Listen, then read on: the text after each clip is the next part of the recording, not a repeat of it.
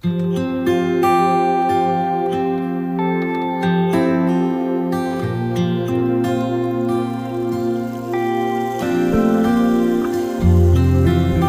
人说，音乐是生活中的一股清泉，能够陶冶性情，带走寂寞。朋友，您喜欢哪一类音乐呢？爵士音乐、摇滚乐、乡村民谣、小调，还是古典音乐呢？今天我要介绍给你的很特别的音乐，就是基督徒的诗歌。这些诗歌更能够表达出人性本质里面的良善，对爱与被爱的向往，对人与人之间和人与上帝之间最真诚的感觉。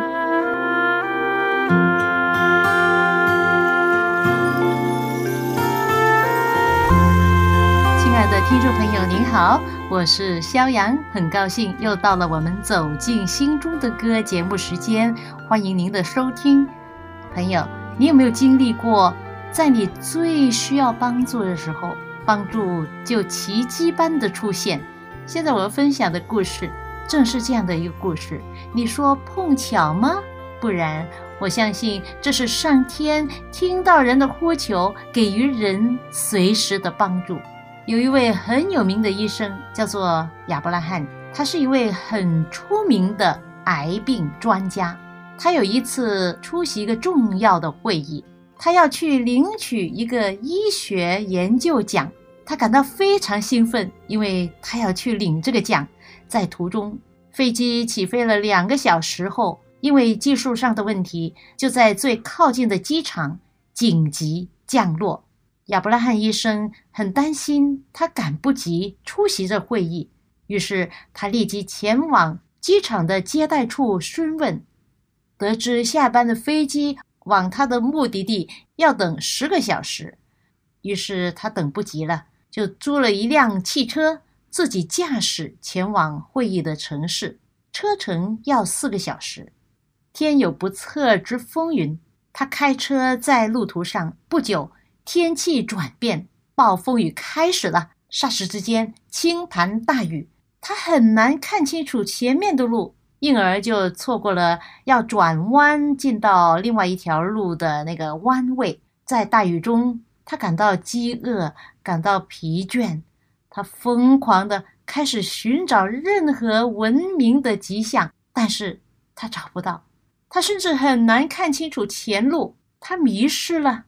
突然间，他看见一间破烂的房子，他就把车停下来，走到房子的门前敲门。有一位很和善、美丽的女士开门。亚伯拉罕医生向这位女士解释自己的情况，想借用女士的电话，但是这位女士的家没有电话。然而，女士就请他进屋，暂时的躲避一下暴风雨，等到天气好转再上路。那时候。亚伯拉罕医生又饿又累，他接受了女士给他的食物和饮料。当他吃饱之后，这位女士请他一同祷告，他拒绝了。他不相信祷告。根据他的想法，他相信幸福是从辛劳工作得来的，而不是祷告。医生坐在饭桌旁喝茶。他看着那妇人在婴儿床旁边多次祷告，感悟到妇人可能需要帮助。医生问他：“你这么迫切的祷告，究竟需要从上帝那里得到什么？上帝曾否听到你的祷告呢？”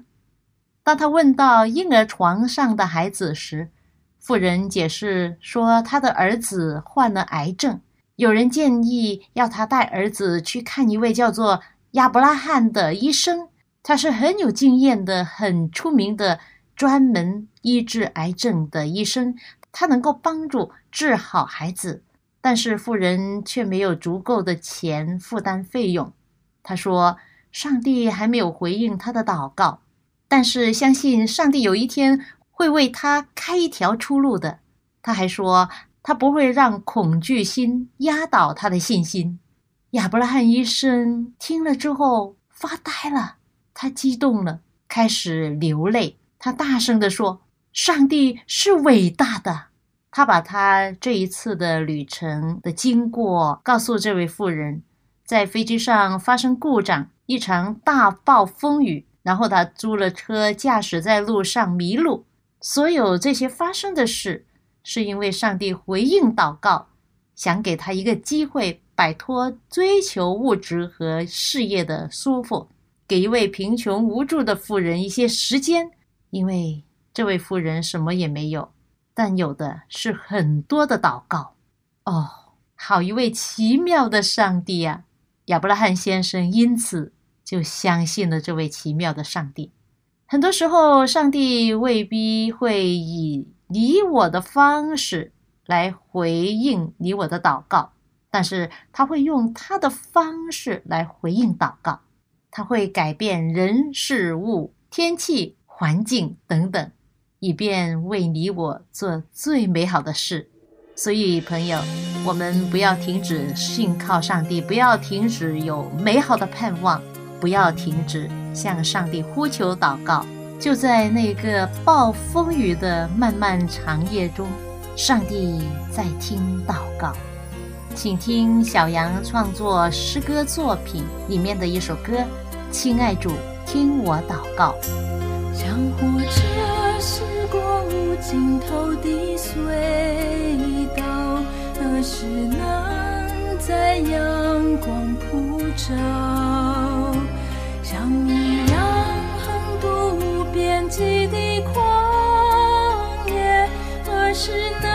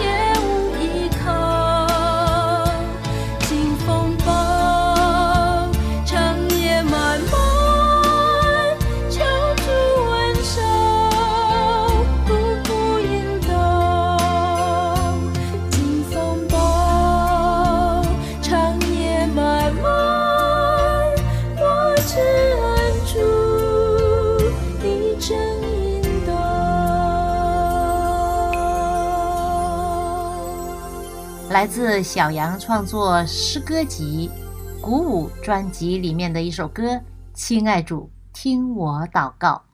很多时候，上帝就是以一些特别的事情发生在我们生命中，为的要触动我们的心。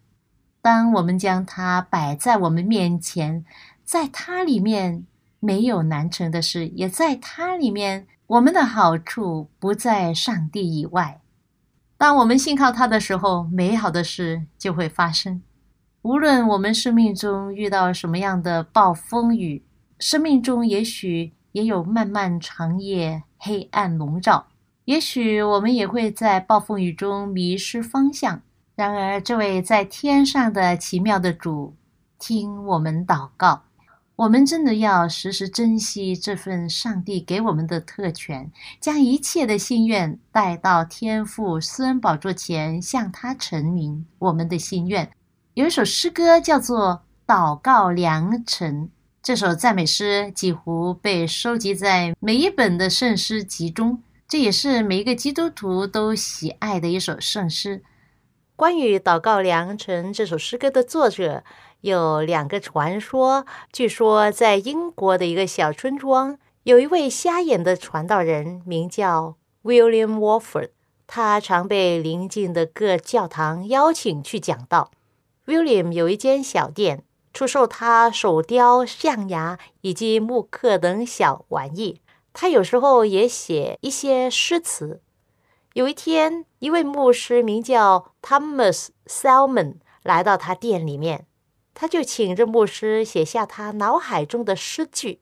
三年之后，汤姆斯牧师去到美国，把这诗交给了一个杂志编辑，叫《纽约观望者》刊登出来。而另一个传说就是，这首诗是写于1842年，作者是一位英国基督教牧师 William Walford。他出生在1772年，去世1850年。当年威廉牧师虽然已经失明，看不见，但是仍然在教会工作和写作，并在神学院教授古典文学。后来的人根据他的著作《祷告典范》，认为他就是这首诗歌《祷告良辰》的原始作者，因为两者内容很相似，认为是出自一位作者。为这首诗歌谱曲的是白德瑞 （William Bradbury），他是一八一六年出生，一八六八年去世。他是一位美国人，是基督教诗歌的名作曲家。他的父亲曾经参加美国独立革命，是教会诗班的班长，因此呢，白德瑞也继承了他父亲的才华。他毕业于波士顿音乐学院，是一位出色的。风琴家和诗班指挥。他结婚之后就赴德国继续深造，与著名的音乐家麦德尔颂为近邻，时常向他请教。巴德瑞返回美国之后，举办音乐讲座，又和他的兄弟开了两家钢琴行。他有不少的诗歌作品，非常有名，流传到今天，我们一直还在唱。比如说《天赋领我》。坚固磐石，耶稣爱我，我罪极重等等，这些为基督徒们所喜爱的诗歌，都是他的作品。以下我们来听由沃弗华福特牧师作词，白德瑞作曲的这首，在一八四二年所写成的赞美诗《祷告良辰》。祷告良辰，祷告。阵照我离开，是我操心。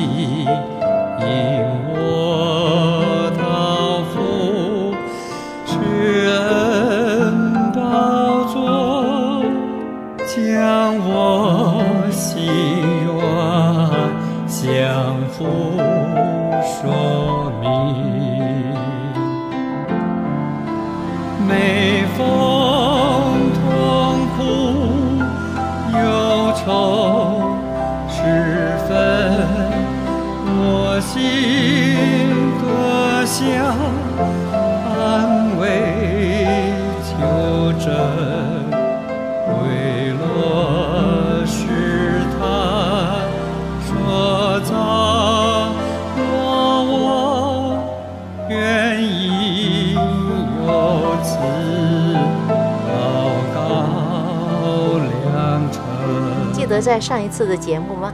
我分享了由王博士所唱的几首赞美诗，也谢谢他今天为我们唱出很多基督徒耳熟能详的这首《祷告良辰》。祷告是人与上帝之间最亲密的交通。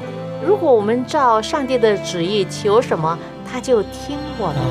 祷告良辰，祷告。良辰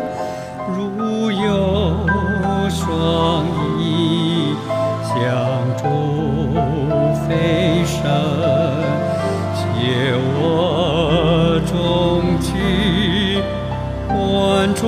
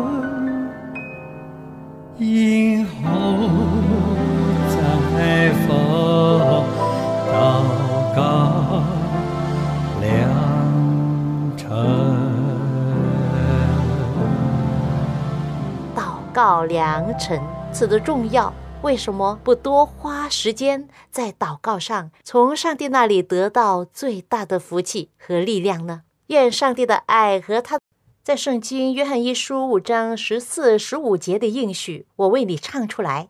我们照他的旨意求什么，他就听我们，他就听我们。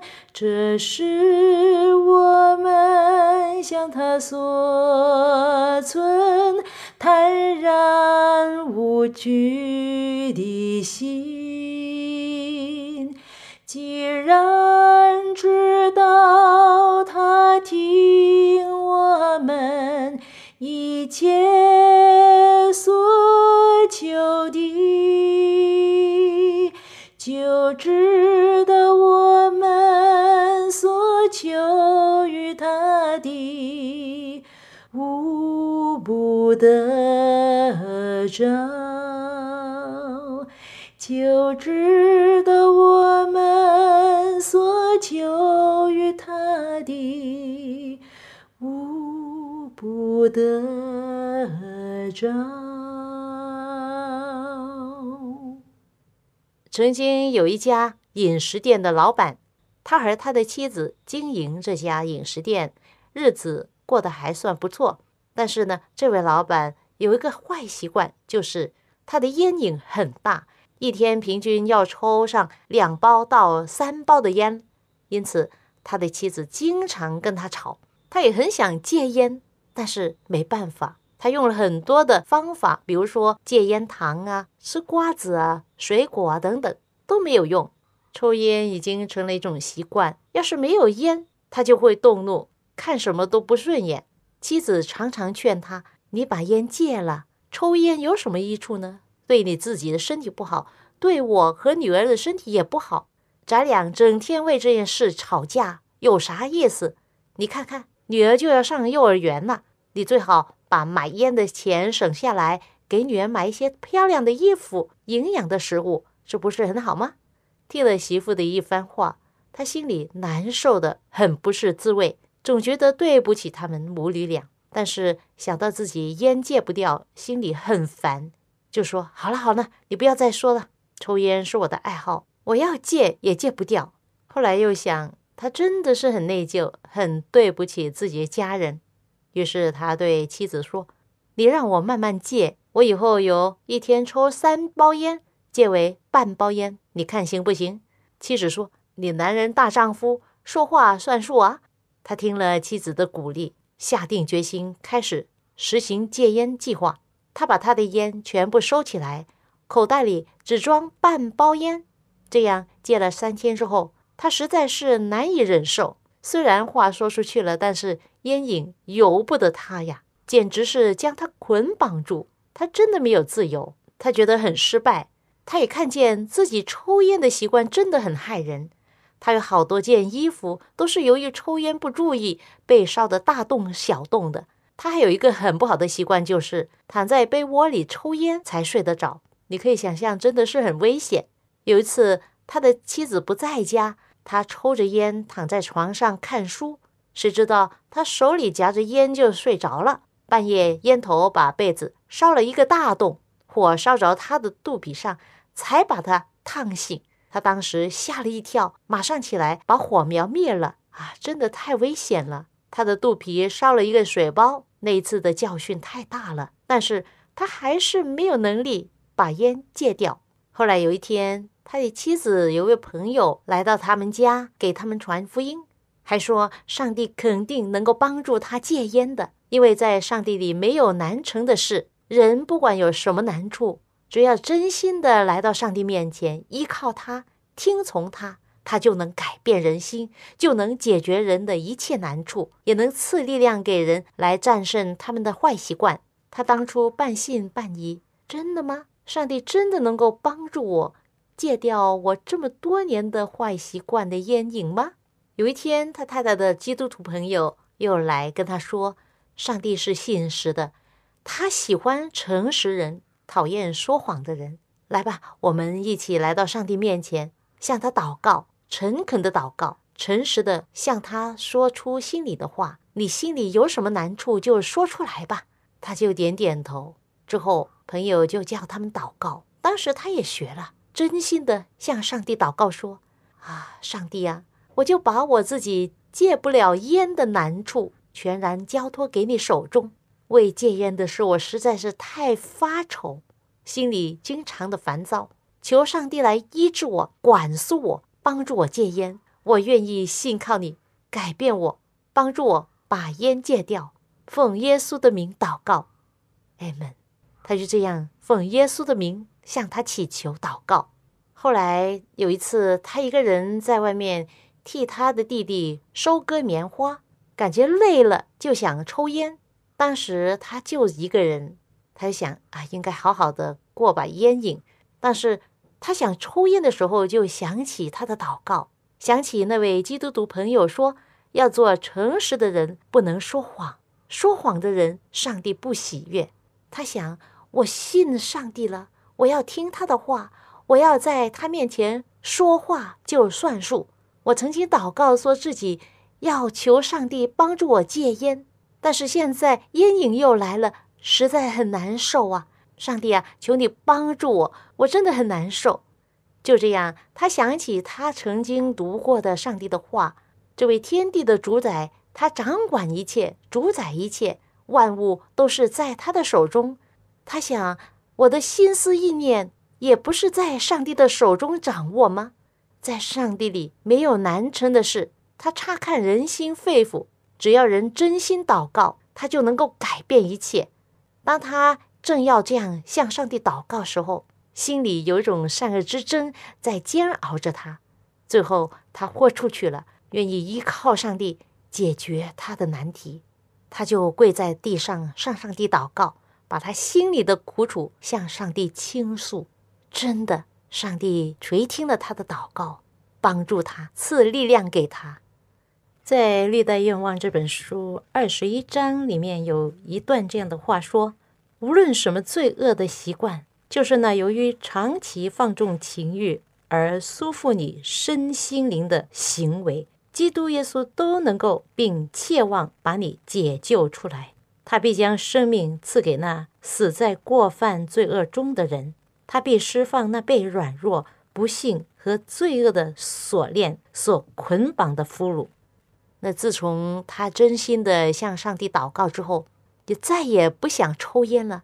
突然觉得，抽烟好像是与他无关，连别人递给他烟，他也不想抽。好像上帝在他生命里行了一个神迹，因为他对烟的反应刚刚相反，就是他闻到别人抽烟也感到恶心，甚至连伸手摸口袋的习惯也没有了。就这样，不知不觉的一天天过去，他觉得上帝太奇妙了，真想不到他多年的抽烟的习惯都给他戒掉了。经历过了这件事，他深深的体会到，人的心灵就在上帝的掌握之中，只有你顺服、祈求他，在他里面就没有难成的事。所以从今以后，他决心好好的信靠上帝，多听他的话，感谢他的一切的帮助，将荣耀归给上帝。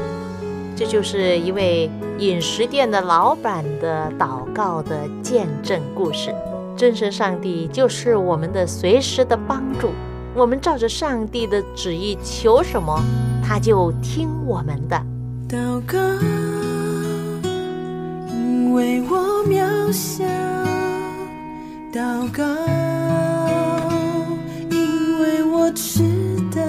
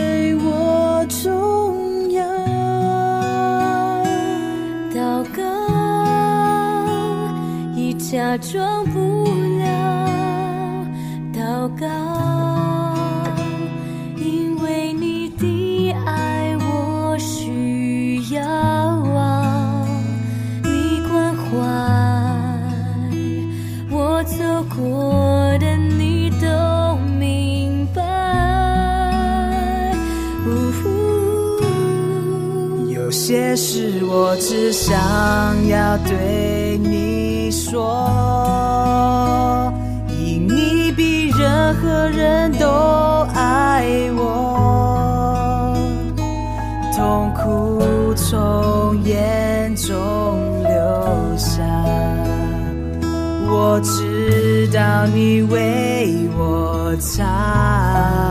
在早晨，我也要来对你说，主耶稣，今天我为你活，所需要的力量，你天天赐给我，你恩典够。